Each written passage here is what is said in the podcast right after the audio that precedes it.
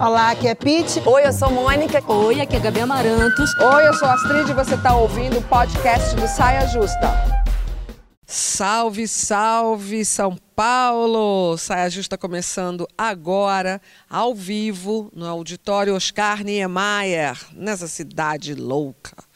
Respirando fundo, ainda, para tentar entender situações inexplicáveis, como por exemplo, Gabi já citou, o veto presidencial à distribuição de absorventes higiênicos. Foi um soco no estômago, um tapa na cara de nós mulheres. Mas a gente vai virar esse jogo. Hoje nós vamos conversar, Pete, Mônica, Gabi e eu, com Andréa Beltrão, atriz, mãe de três filhos, cidadã e boa fazedora de amizade. Super bem-vinda, Andréa. É uma alegria ter você aqui com a gente, Ei, mesmo é um que prazer, virtualmente.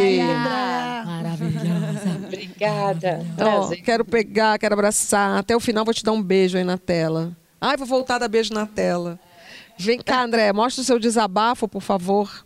Meu desabafo não é muito original, mas é, eu só penso nisso. Mas ele é fundamental. Fundamental. Só penso nisso. Já tomou a sua segunda dose? Ainda não? já, Já? já, já. Segunda dose já. Não, é vacina. Vacina para todos, vacina, para a Vacina, molecada. Aqui agora é, a gente vai voltar à aula presencial é, total, né? Então, que tivesse, se tivesse vacina, todos estaríamos sendo vacinados. Hoje o Brasil chegou à marca de 100 milhões, mas ainda falta É. outra metade, né? Falta, né? né? Só isso. Vem cá. Quer pegar amizades com a gente também hoje? Tamo lá no Twitter. Participa da nossa conversa. A hashtag é Saia Justa no GNT. E estudos revelam que a amizade entre mulheres é um dos fatores de uma vida mais longeva. Estudos de Harvard, tá? Um encontro que envolve conversa, troca de informações e confidências, cuidados, cuidado com contato constante, mesmo que às vezes a gente esteja à distância. Mas, apesar das pro- comprovações científicas, ainda existe em muitos lugares a ideia de que mulheres competem desvairadamente umas com as outras. A gente pode até competir, mas será que dá para competir então sem perder a ternura e a amizade? Qual o segredo de manter uma amizade com outra mulher, Andréia? Você que é boa nisso. É, eu tenho uma sorte com, com amigas, né? É, eu não sei, eu acho que tem uma, uma, uma coisa de afinidade que é meio misteriosa, né? Quando você encontra uma pessoa e, e se afina com ela. E acho que também é, de ter um- uma grande liberdade é, em falar as coisas e saber lidar com, com os seus defeitos, com as questões da, da amiga, enfim, acho que é, é liberdade. Eu não acredito nessa coisa da, da competitividade entre as mulheres ser maior do que entre os homens. Eu acho que é meio, meio igual. Acho que isso é uma, uma, uma maneira de separar a gente, assim, essa, esse rótulo. Porque eu, na verdade, quando eu era mais jovem, assim, adolescente, eu me, eu me relacionava mais com meninos, porque é, eu gostava mais de, de esportes e tal, então eu me identificava mais com eles, achava as amigas meio mais chatinhas, mas provavelmente a chata era eu, porque não conseguia, é, sei lá, não estava aberta. E agora, depois de um tempo, eu não vivo sem uma mulher na minha vida, não dá. Ai, que lindo. A Pete se identificou, né, Pete?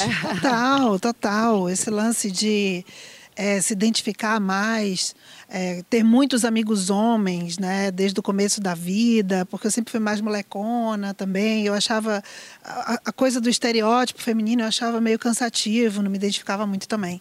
Agora, falando sobre esse lance de competitividade, eh, tem a ver com isso que a André falou. Eu acho que quando a gente pensa na palavra competitividade referida aos homens, a gente pensa num cara arrojado, é, corajoso, dominador, que vai para frente. E quando a gente usa a mesma palavra referente às mulheres, a gente pensa em outra coisa.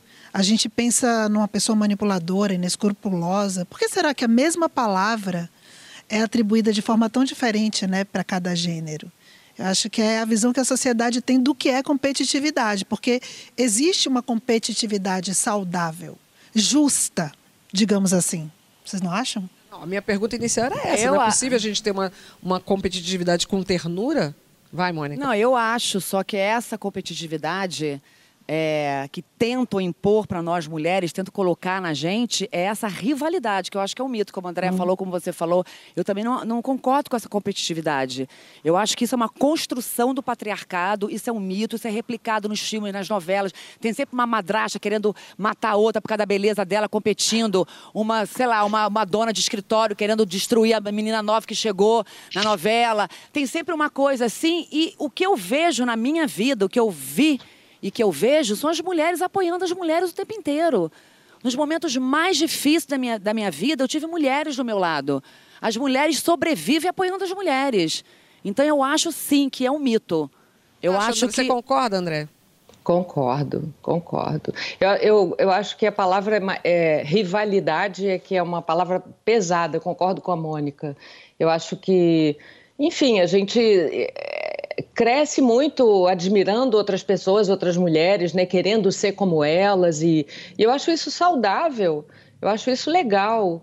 É, mas eu acho que uma, a, a rivalidade é que é um sentimento azedo, que não, não tem nada a ver, a gente não precisa dele. Eu só não acho que é mito, eu acho que em- a gente vive isso. Muitas mulheres ainda vivem nessa cilada.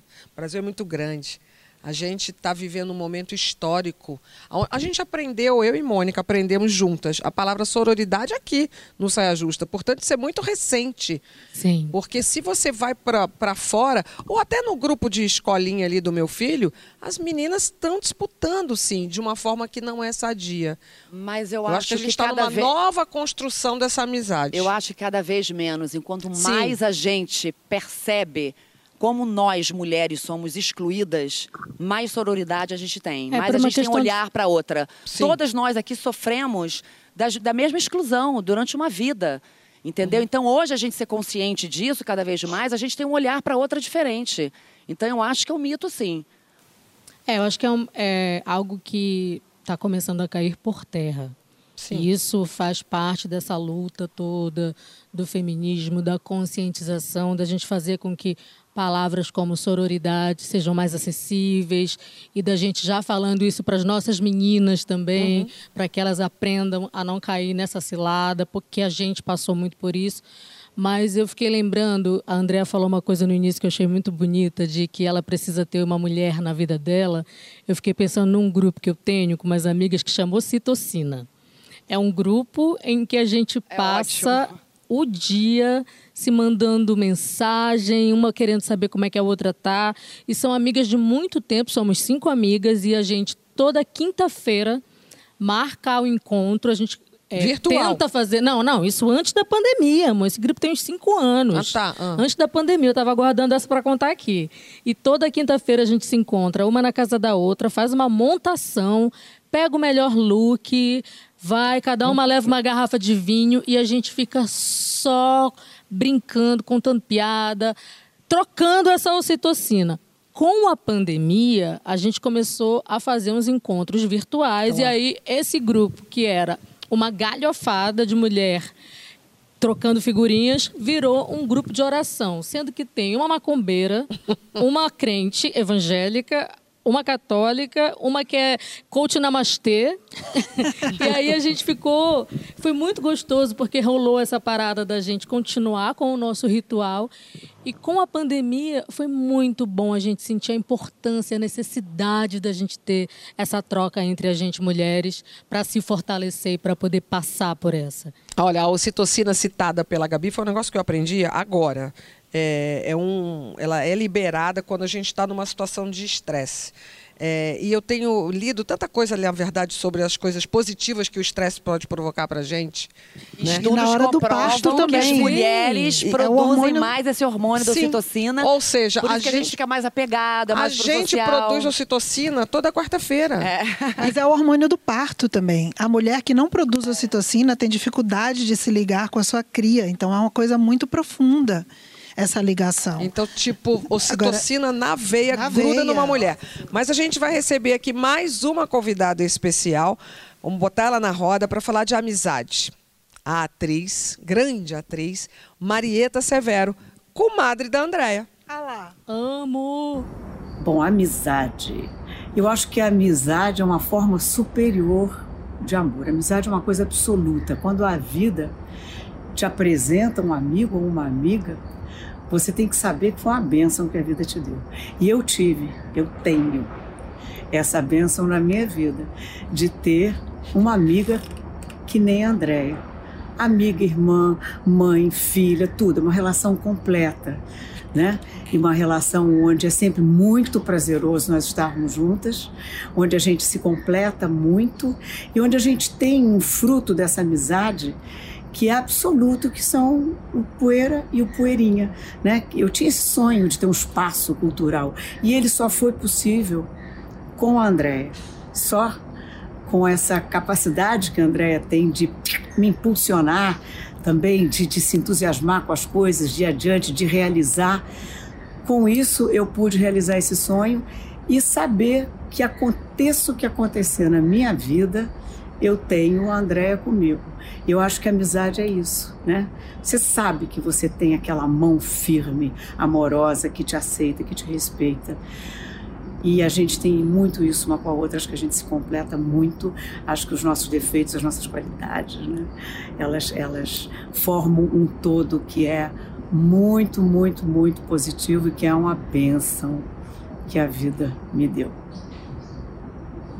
Que linda! Ai, gente! Que coisa aí, Andréia? Ai. E aí? Agradeça. Ai, a gente tá aqui retribui, respirando. Né? Receba, agradeça e retribui, né? Recebo, recebo, recebo. Só receber. Cara, essa, é, essa é tudo que ela disse, é o que eu sinto por ela e, e a vida inteira, e é uma amizade, sei lá. Você sabe que às vezes eu falo que certos encontros de amizade são encontros espirituais até.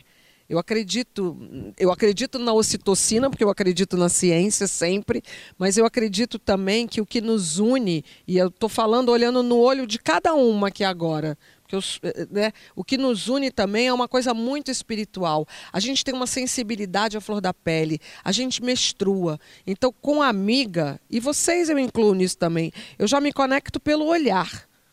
Eu, eu consigo falar para você, mesmo em silêncio, só olhando, falando, tá mandando bem, Pete, fala aí. Vai, Mônica, agora fala. Tô, tô amando. Vai, vai, Gabi, vai, filha. Tem essa Entra. comunicação, né? Uma Tem, coisa. Eu acho uma que coisa de- E só mulher tem essa comunicação. Eu acho que é específico, porque a gente faz parte desse grupo que, que sente coisas parecidas é, fisiologicamente falando, né? Nesse aspecto. E talvez, eu até pensando aqui, essa coisa de entender essa parte, para mim, só veio com a maturidade, porque em determinado momento da vida, você vai se identificando com aquelas coisas que estão ali no seu dia a dia. Pessoas que gostam de ler, pessoas que gostam de música, pessoas que têm bandas, no meu caso. E aí você vai ali naquele grupo. E vale dizer que eu também já encontrei é, nessa, nessa caminhada amizades com homens muito sensíveis. Muito. Então, acho que não é também uma exclusividade. Sim. Acho que é uma coisa importante de se Certeza. perceber, pelo menos na minha experiência, assim, foi uma coisa que veio que eu percebi que falei, cara, putz, isso é foda. E tudo. Mas lembro também de uma conexão muito importante com homens muito sensíveis, sabe? Eu, eu, eu, com certeza. Homens muito sensíveis. Eu fiquei pensando aqui como a gente é mais incentivada a falar de sentimento desde sempre, né?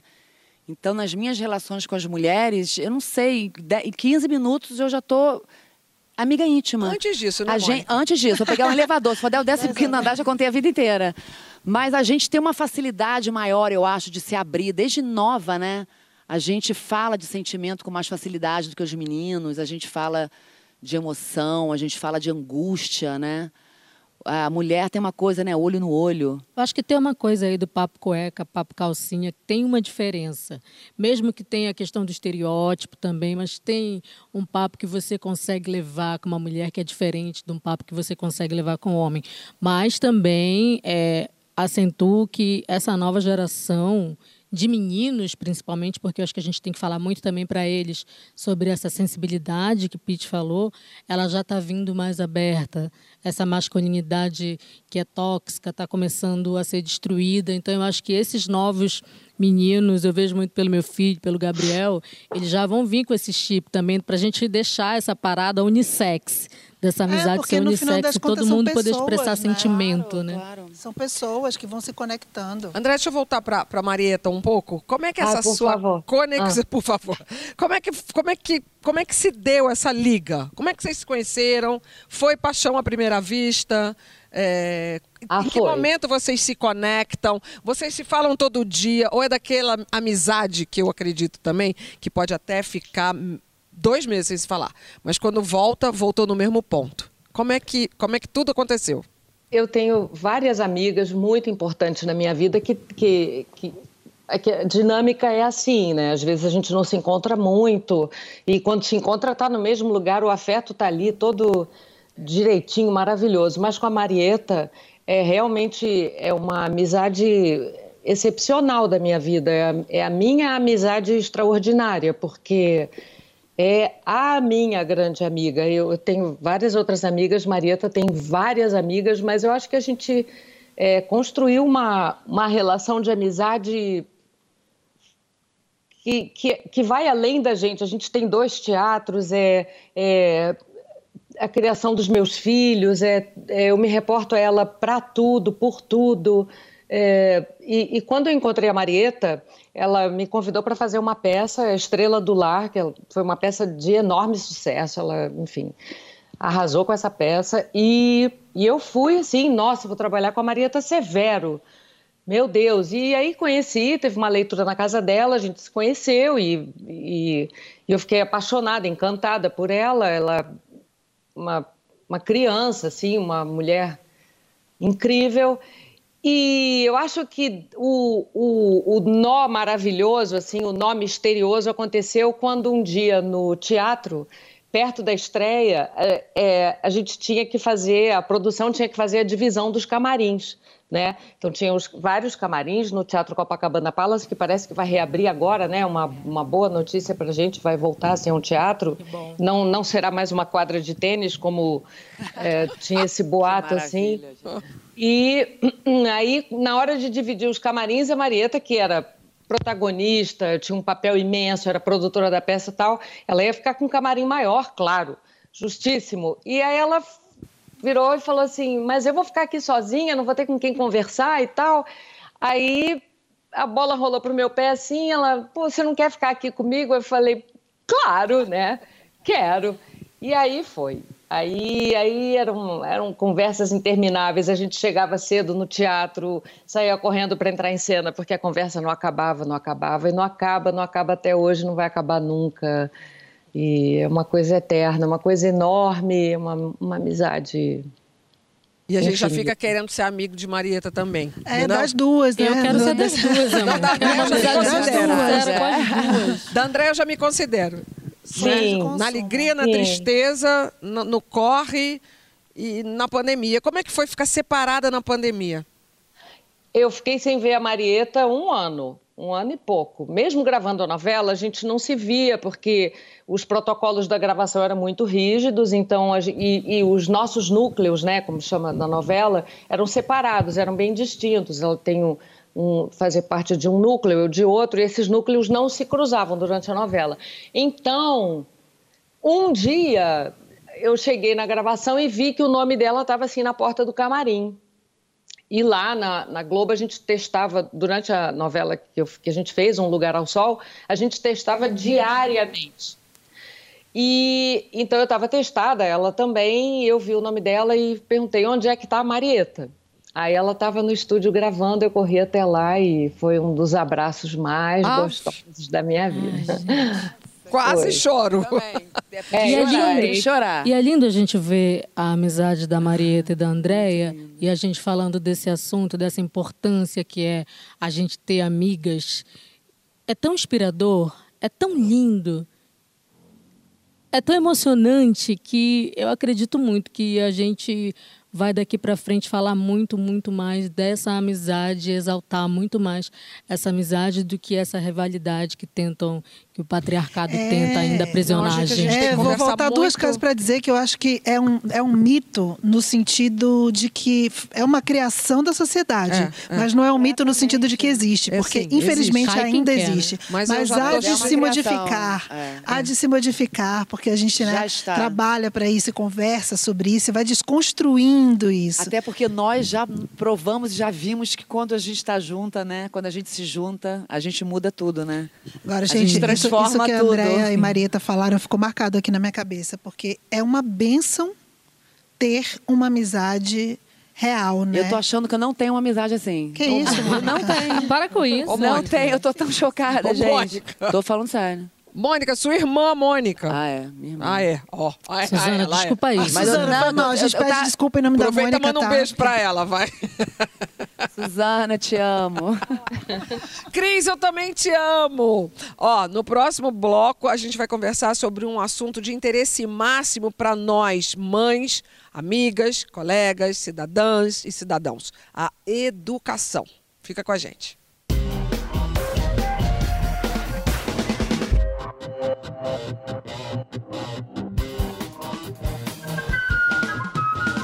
Nosso Saia Justa está de volta com André Beltrão na semana do Dia do Professor, uma das profissões mais fundamentais e também mais desvalorizadas do Brasil. A educação, que já não vinha muito bem, piorou bastante durante a pandemia. Os alunos, crianças e jovens ficaram em casa, a maioria sem acesso a computador e internet para estudar. A inclusão digital se mostrou imprescindível para o bom planejamento educacional no século XXI. Uma questão que atinge em cheio o ensino público, o grande formador de estudantes e cidadãos brasileiros. André vai contar para a gente agora como é a relação dela com o ensino público, porque é uma relação de amor, né? Ai, amor, paixão, respeito. É, eu, eu só acredito no, no ensino como a coisa pública. Assim. Eu acho que o ensino público ele, ele, é, ele é formador de, de cidadão, de cidadã. Ele, é, ele faz um, um um favor assim complementar para as famílias, para a sociedade, é todo mundo misturado junto, várias classes sociais, várias histórias, várias raças, todo mundo ali estudando e eu acho incrível o ensino público. Eu, eu tenho um, um respeito profundo pelos professores. Eu acho que ser professor é, é, de uma nobreza, assim. Eu acho que a gente deve muito, muito. A gente, enquanto país, enquanto nação, a gente ainda não conseguiu chegar nesse lugar, né? No lugar do, da grandeza do professor. A gente Não, deve disso. muito a eles. Estamos longe. E, e, e com a pandemia, eu acho que agora é, tem pessoas muito incríveis, né? Priscila Cruz, tem muita gente pensando o ensino de maneira é, maravilhosa, assim, de maneira radical, bacana, com afeto, né? E eu acho que a gente tem que correr atrás dos alunos, assim, como sociedade, né? Facilitar a vinda deles de qualquer maneira. Eu acho que o ensino também, durante muito tempo, eh, se baseou numa coisa aí, sim, também co competitiva, né? A melhor nota, o melhor aluno. E isso, eh, não, a vida não é mais assim. A vida já provou pra gente A melhor que isso não é. escola, a escola Não. mais cara, né? Não, não é. Isso não é. Você Isso estudou é. em- em- em- no Pedro II, não é isso? E os seus Estudei. filhos também, né? Também. Eu estudei em escola pública a vida inteira. A minha, toda a minha formação é de escola pública. Depois eu fiz dois anos na Unirio, que também é uma faculdade federal. E a sua mãe também é professora, né? Professora de escola pública também, da rede estadual. E você falou agora, tá na cara, que você falou com muito entusiasmo e você continua conhecendo e estudando e, e se aprofundando no que é educação no Brasil.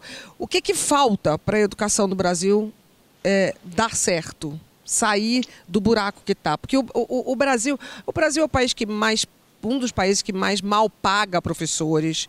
O Brasil tem só 20% dos nossos eh, forma- eh, universitários vieram do ensino público. Tudo de ruim a gente tem as estatísticas. O que, que na sua opinião, que você estuda, o que, que teria que acontecer para a gente sair dessa zona? Eu acho que a gente está vivendo o nosso pior momento. Né? O pior momento, o nosso, o, aquele pesadelo que a gente achava que não ia acontecer, a gente está tá passando por ele, mas ele vai passar.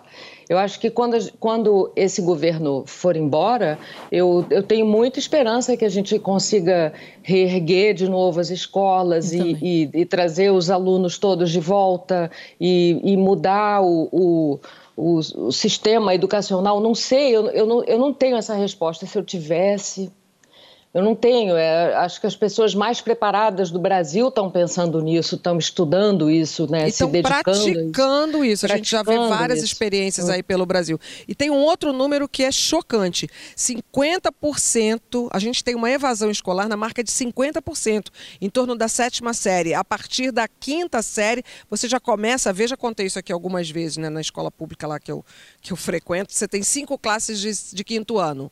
No sexto ano só tem uma e na sétima piora. Isso é uma evasão, no final da história, uma evasão de 50%. Isso antes da pandemia, imagina agora na pandemia.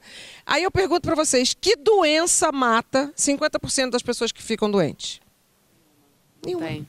Falta de acesso A escola pública brasileira. É, é, é. é, Falta de acesso à educação. É. E a falta de valorização, isso tudo que a Andrea falou, é uma visão de mundo mesmo. É o que você acredita que pode ser o conjunto da sociedade, né? O que é educação para você? Que tipo de ser humano você está construindo, né? Pra, que formação é essa? Então tudo isso está em voga quando você pensa na escola, né? Eu, eu lembro que eu já estudei em escola pública. Quando eu estudei em escola particular, eu era bolsista e estudei em faculdade pública também na UFBA em Salvador. E essa questão da diversidade, Andréia, é a coisa que mais é, me preocupa. Porque hoje eu tenho uma filha pequena e eu vejo que na escola dela não tem diversidade. E eu fico muito preocupada com isso, porque as escolas, pelo menos aqui em São Paulo, as escolas particulares não têm diversidade. Você não vê a galera misturada. Então, assim, a criança cresce, cresce com uma visão de mundo única.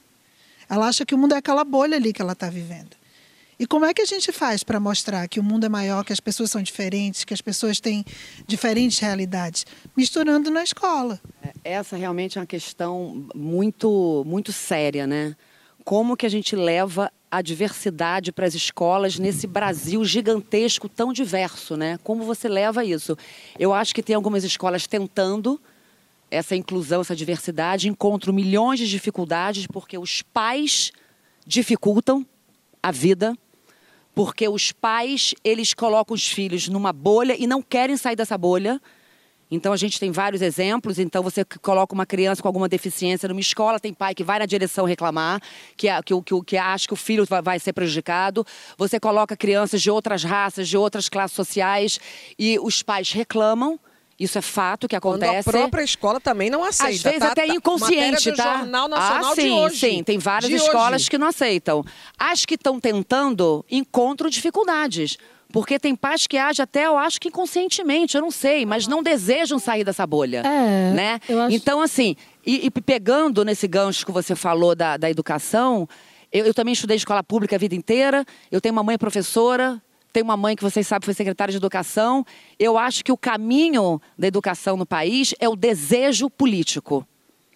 Se não tiver o desejo político, não tem como nada acontecer. Você não acha que antes tem que ter o nosso desejo? Não, da Astrid, gente querer que a escola, Astrid, a comunidade entrar na mas, escola. A, mas se tiver o desejo político e se, a, e se a política pública for realizada por esse desejo político, nós, enquanto comunidade, a gente vai continuar lutando por aquilo que foi realizado. É que o nosso Eu desejo que entra a partir do desejo quando, político vai quando, dar dor nas costas. É, não, é que não, o desejo gente, político só, só acabar o raciocínio aqui. Quando a gente viu aquele vídeo é, da, daquele vídeo da, do interior da, da Bahia. Chapada. 12 municípios se uniram. Aquele documentário. Né? 12 municípios se uniram num consórcio educacional. Aquilo ali partiu de um desejo político. Um secretário de educação resolveu fazer o consórcio. Falou para o outro que também falou ok.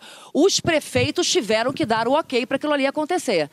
Então, se não. Meu Deus do céu, um morcego roubou Passou a cena. um morcego. Aí. É Halloween, gente. Meu Deus do céu. Eu já A vi o olho é pra olhar linda, pra Gente, cima. esse morcego é O um que eu sinal de que a falo? gente tem que vir com esse desejo Entendeu? político Por exemplo, então são vários obstáculos que a gente, que a gente encontra. Entendeu? O Haddad, no, em do- 2003, no primeiro mandato da, da, da- educação, ele implementou nas, nas escolas públicas e privadas o estudo é, da história e da cultura afro-brasileira.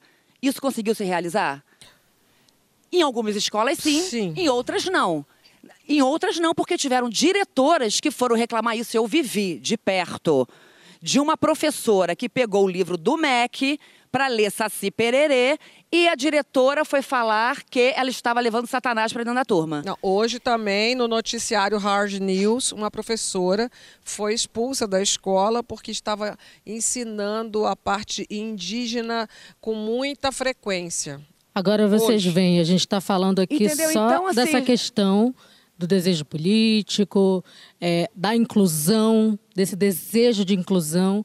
E a gente sabe que a gente está num país que está muito distante disso tudo, porque ainda tem o outro lado, a outra ponta, das escolas que conseguem colocar escola particular, uma criança que seja deficiente, uma criança negra, uma criança indígena, a solidão que essa criança sente nessa escola, a, a exclusão que essa criança sente, eu, eu vivo o processo inverso, porque eu tenho crianças pretas e aí eu coloco na escola particular e eles não conseguem fazer amigos, eles não conseguem se sentir inseridos. Coloco porque eu quero o melhor para eles, porque é, eu estudei a minha vida inteira em escola pública, mas a gente sabe que a gente vai conseguir vencer, como a Andrea falou, tirando esse governo, mas a gente tem muita coisa para fazer, tem muito trabalho, é, é possível a gente reverter, mas tem muito trabalho para fazer.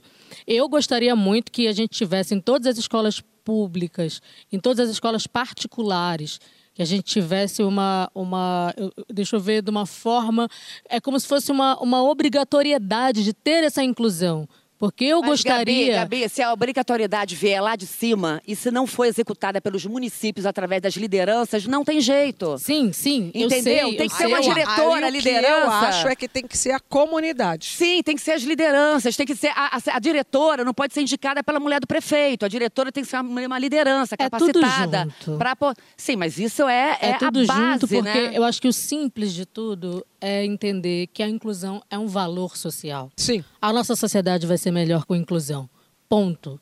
Daí a gente vai para isso Sim, tudo. mas Andréa essa é a falou grande isso, questão, Andréa né? falou isso até com gosto na hora que ela falou exatamente esse momento, porque é na escola pública que a gente tinha inclusão. Eram todas as classes sociais, todos tudo. os credos, todas as cores, todos os bolsos, todo mundo junto e misturado. Porque, por exemplo, quando- na, na- o que eu me lembro da escola é que é, é, uma escola em determinado bairro, por exemplo, a- a- os alunos eram alunos que moravam perto daquela escola. Sim. Então não importava é, de que família era, a renda, não importava isso. Importava, assim, atender ao conjunto de crianças que mora nas redondezas, né? Então isso já é tão... Isso já é muito inclusivo, porque é todo mundo que está ali perto. Então eu estudava com o pessoal da Pequena Cruzada e estudava com o pessoal do Chácara, que era o prédio em frente, que era o prédio da, da classe média alta. e, e a minha escola atendia a todas essas pessoas. E, e eu acho também, é, eu, eu tenho uma esperança, talvez ela seja ingênua, não sei, mas eu tenho, porque eu acho que é, a sociedade acaba se organizando. Quanto mais é, obstáculos a gente vai encontrando, a gente acaba se organizando, porque eu, eu, eu acredito no, no, no empenho é, da, da sociedade, assim, é, na, na busca de, de, um, de uma solução. Eu, eu, eu acredito nisso. Eu acho que não adianta asfixiar, não adianta vir com o joelho no pescoço da gente, porque a gente se organiza.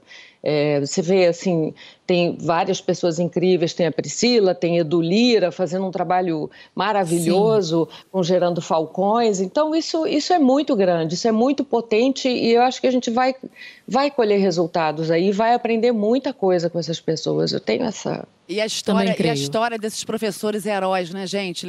Pegando a carona aqui no que a André está falando, e realmente essas pessoas que estão ali sempre na, na É. linha de frente, na luta. Professoras e professores. Esses professores heróis, olha, de- a- é, depois da pandemia, então, professores que.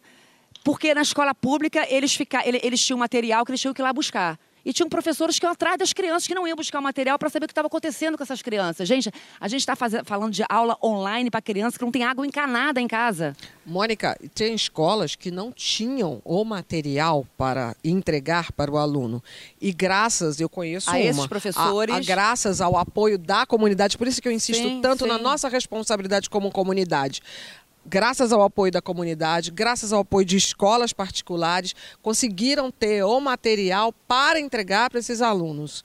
E mesmo assim, o buraco, quando a gente for fechar essa matemática, vai ser horroroso, porque essa pandemia Sim, foi a gente o retrocedeu, grande a gente strike para além das mortes, claro, Muitos. foi com a juventude brasileira. Bom a gente lembrar também que uma escola antirracista, é, ela não é, é, é- é todo um novo conceito dentro da escola. Não basta só também estudar agora a história afro-brasileira. é, a gente precisa de um conceito, a gente não precisa de cota, a gente precisa, para além da cota, viver essa verdade dentro dessa escola.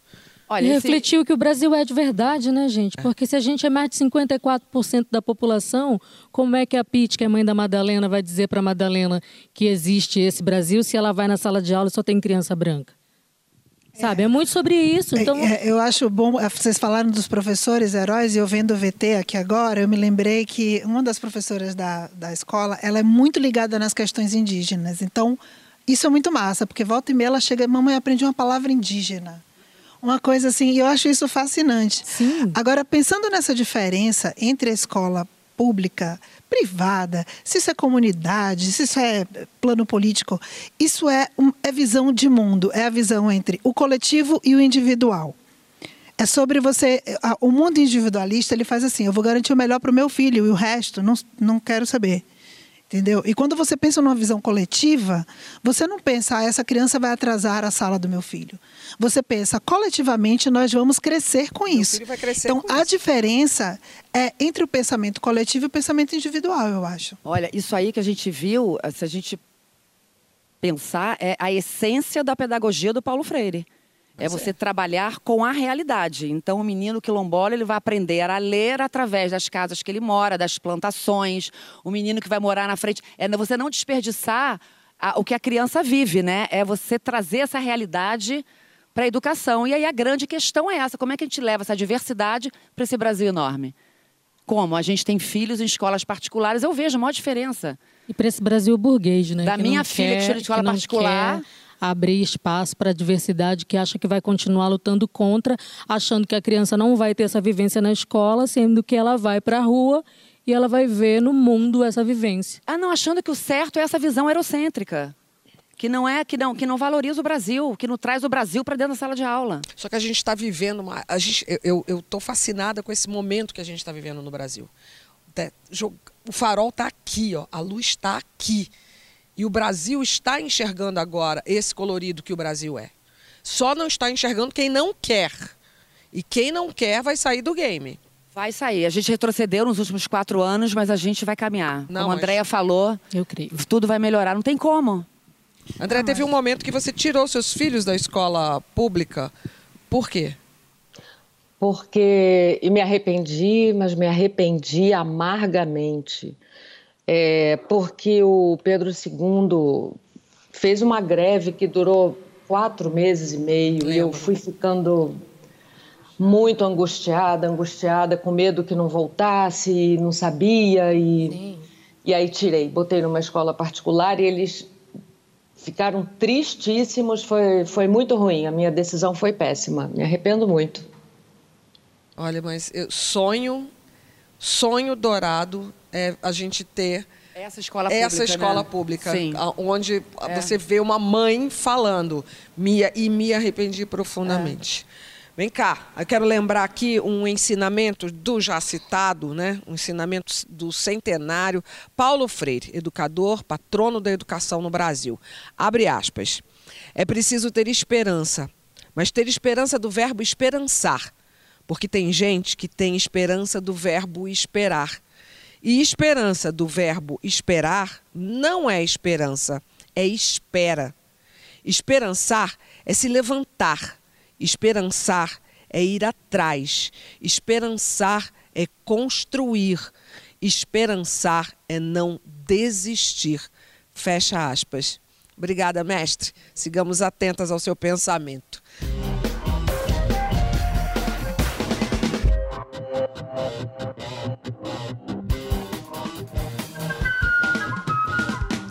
Nosso Saia Justa está de volta com André Beltrão e vamos falar agora sobre deslumbramento. Será que com o passar do tempo a gente perde a capacidade de se encantar, de se deslumbrar com a vida? Na saideira, a pergunta que não quer calar é: o que te deslumbra na vida? E qual deslumbramento daqueles não desejáveis já te rondou? Vamos começar com o que te deslumbra, vai ficar mais fácil assim, eu acho. O que, que te deslumbra na vida, André? André chegou, tá, ó, pensando. O que, que te deslumbra primeiro? É, eu acho que o deslumbre ele muda, vai mudando de lugar um pouco, né? É, hoje, para mim, o que me deslumbra são, são coisas muito simples, muito simples. É poder ficar quieta, poder é, nadar no mar, é, ter amigos, são coisas. Eu acho até que o meu deslumbramento ele está mais, mais, mais no chão, assim, mais pé no chão. Eu acho até que Pensando bem, a palavra deslumbre, uh, é, eu me encanto, me encanto com muita coisa, me encanto com pessoas que passam na rua, eu fico olhando, imaginando as histórias, como é que essa pessoa, da onde é, ah, como isso é será, é deslumbrante. pensa. Isso, é, isso é maravilhoso ver a, o agora... ser humano se mexendo. Mas assim, eu acho que eu fico mais encantada do que deslumbrada. Encantada, encantada. Vem cá, agora, é. pelo que você falou, em algum momento você já foi deslumbrada? Com você, com a fama, com o sucesso, com a Globo? Ah, já, fui, acho que sim. A gente muito jovem, mas bobinha. E aí eu acho que devo ter devo ter escorregado, sim, devo ter. Se bem que eu nunca me achei assim uma, uma grande coisa, não. Então, é, de me achar assim, ai, eu amo, sabe? Gente. Ai, olha, nossa, tô, tô muito incrível. Ai, esse meu momento. Hum. Desconfio demais disso. Nem a Zelda vai. A, vá, a Zelda vai. Não, a, a, Zelda, mas a Zelda foi um susto tão grande. Não, eu adorava fazer, mas. Então. É, eu, eu tinha um encantamento por ela. Assim, ah, eu, eu era tinha, eu tinha do... vontade de ser amiga dela. Ave, ah, eu queria ser ela. Eu queria né? casar eu com isso, ela. Eu também, né? Mas, né? mas, a André mas não é deu para mim. Vamos lá, deslumbradas do meu Brasil. Nossa, não, André, Pete. me identifiquei total com esse, com esse rolê aí, cara. Mas mete o seu.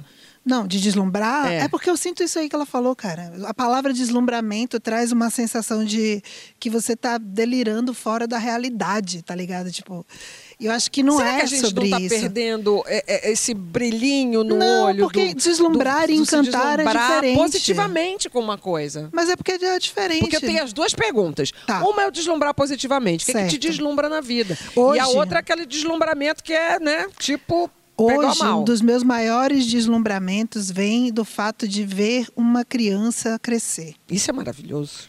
É, eu nunca imaginei que eu podia sentir. É uma isso. viagem. É uma viagem. É tipo a maior viagem. Isso é muito incrível, isso é deslumbrante para mim. Eu fico assim, E naquela categoria, qual deslumbramento que já te rondou e que é Pô, então, não sou também, nunca tive esse rolê de ficar, ah, porque não sei o quê das pessoas, esse negócio de fama, isso não acho tudo isso bobagem. Não, acho que as pessoas são as mas pessoas. Mas você quis tanto. Mas, eu, eu, mas o que eu quero é, é exercer o meu ofício e o meu trabalho. Uhum. Esta coisa da, da, da, cultura, da celebridade, isso não me, não me atrai. O meu tesão não está aí. O meu, o meu Eros não está aí. Meu Eros está no ofício, é diferente. Inclusive, se eu pudesse ter essa parte não a outra, só que não dá, entendeu? é meio que não rola. Mas não tenho. Agora, eu fico pensando em coisas de viagens, assim. Viajar não, esse é o meu, esse né? é o né? meu texto, porque eu sou tá, muito deslumbrada então com as minhas. Eu sou muito deslumbrada com as minhas viagens, eu, eu, eu invisto, eu acho que é um legado meu para o meu filho, a oportunidade que eu ter, tenho, né, de levar ele para conhecer o mundo e as experiências que a gente traz, né, o que a gente não encontra aqui dentro da escola, a gente encontra pelo mundo, né, e, e isso para mim é deslumbrante. Vai, Mônica. Eu ia falar uma outra coisa, mas me lembrei também, quando a primeira vez que eu cheguei em Paris, eu fiquei muito deslumbrada. Eu ficava assim, meu Deus, é um um museu a céu aberto. Eu fiquei deslumbrada. Ah, Lembrei é. agora. E é, né? E é. Eu fiquei deslumbrada, acho que é mais pro Encantada, que eu também me identifico muito com a André e com a Pete. Tipo assim, eu nunca. Eu, eu sou muito desconfiada de mim, entendeu? Eu chego no. Mesmo chegando, por exemplo, no, no- sei lá, no teatro, tá, o teatro pode estar lotado, eu falo, será? É isso mesmo, gente? Eu tô sempre meio, sabe assim, eu não- acredito muito, entendeu? Então eu não tenho esse deslumbramento. Agora, fiquei deslumbrada ou encantada pela primeira vez que eu fiz, quando eu estreiei Os Homens São de Marte, lá no início, quando eu entrei para fazer a minha segunda sessão, que vieram me falar, tem gente voltando, você não quer fazer a segunda sessão? Eu falei, sério? E eu lembro quando eu entrei pela segunda vez, com o figurino molhado em cena, e vi aquele teatrinho Cândido Mendes, gente sentada na escada, foi quando eu falei, caraca, minha peça é um sucesso. Eu fiquei ali deslumbrada, mas mesmo assim, no dia seguinte eu não estava acreditando muito, não, entendeu? então eu tenho essa desconfiança. Mas então, esse frio na barriga é que move, né? Também esse é tão move. bom, né? Agora, hoje em dia, o que, que me deslumbra, eu também me identifico muito, assim, são co- coisas muito poucas. Eu acho que o que mais me deslumbra hoje talvez seja, sei lá, eu acho que a delicadeza. As pessoas delicadas. Agora, Gabi, a nossa deslumbrada assumida. Ai, gente, eu não finjo costume, eu sou deslumbrada mesmo. Eu sou a pessoa que eu acho que tem uma coisa muito blasé também, que não, se- não é, se encaixa em vocês, tá, meninas? Mas tem uma coisa blasé que eu noto muito em determinadas classes sociais, que meio que parece que você já não se emociona mais com nada. É o fim eu, de costume. E eu, e eu vim de um lugar que, de onde eu vim, estar aqui, onde eu estou e, e vendo as paradas que eu sempre quis dando certo, isso me dá um deslumbramento que eu não fiz Mas você costume, não tem não. Eu ele chego, um pouco eu tô contido. deslumbrada mesmo. Você não fica meio contida? Não, porque eu acho que é super importante explodir. Eu é que, sou é que o meu parâmetro atual de deslumbramento é Marcos Mion. O que É, eu acho genial. Mas não tem uma coisa eu dele ter acho sido taxado. sensacional. Não tem uma coisa dele ter sido taxado por algumas pessoas. Ai, que cafona, não sei o quê. Ah, não Ah, achei, eu acho tão Achei que ele tava vivo, Eu acho feliz. tão autêntico. Achei que ele estava feliz Eu só. achei maravilhoso. Então, eu achei o- deslumbramento positivo, né? Conquistou o negócio e não fingiu costume, porque eu fingiu também. costume, Mas eu tava fingi lá. costume. A primeira vez que eu entrei ali no Projac, que não pode mais falar Projac, que é Estúdios Globo, primeira vez que eu entrei naquela catraca, que eu vi aquele carrinho ali à minha disposição, com o nominho ali, eu falei, ah, cacete, se a minha mãe estivesse aqui. Mas eu fingi costume. Eu, Mas eu amor, se isso eu, é fi- eu fiz deslumbramento. stories, eu mandei stories Mas, ó, pro Jurunas Mas isso não é deslumbramento, eu mas eu acho. falo- acho que isso é você estar feliz com uma coisa que está lhe acontecendo. É, é Sabe o que, é deslumbrante? isso. Lembrei de tantas coisas. Gente, já, eu já me deslumbrei aqui, é, é, nesse parque do Ibirapuera, vendo as- aquela lua Meu amor, eu vermelha. semana passada eu me Eu não me deslumbrei a correndo aqui, que eu postei as árvores que estavam aqui floridas. Eu falei, o que, que é isso? Eu ainda até brinquei e falei, gente, que Central Park a gente tem em E Ibirapuera. os IPs de São Sim. Não, Paulo. eu fiquei chocada. Eu me deslumbro com os talentos das nossas crianças lá do The Voice cantando, que eu ficava deslumbrada, me Ali é de derretendo. Eu me deslumbro com a minha floresta amazônica, que tem as árvores mais lindas do mundo. Inclusive, descobriram uma árvore que é o Angelim, que É? é, o dobro do Cristo Redentor. Imagina. Isso é uma 70 coisa que me deslumbra. Ó, o Saia Justa fica por aqui esperançando. Andréia, muito obrigada pela conversa boa, afetuosa, Obrigada. carinhosa. Maravilhosa. Só falta o Obrigada a abraço. vocês todas.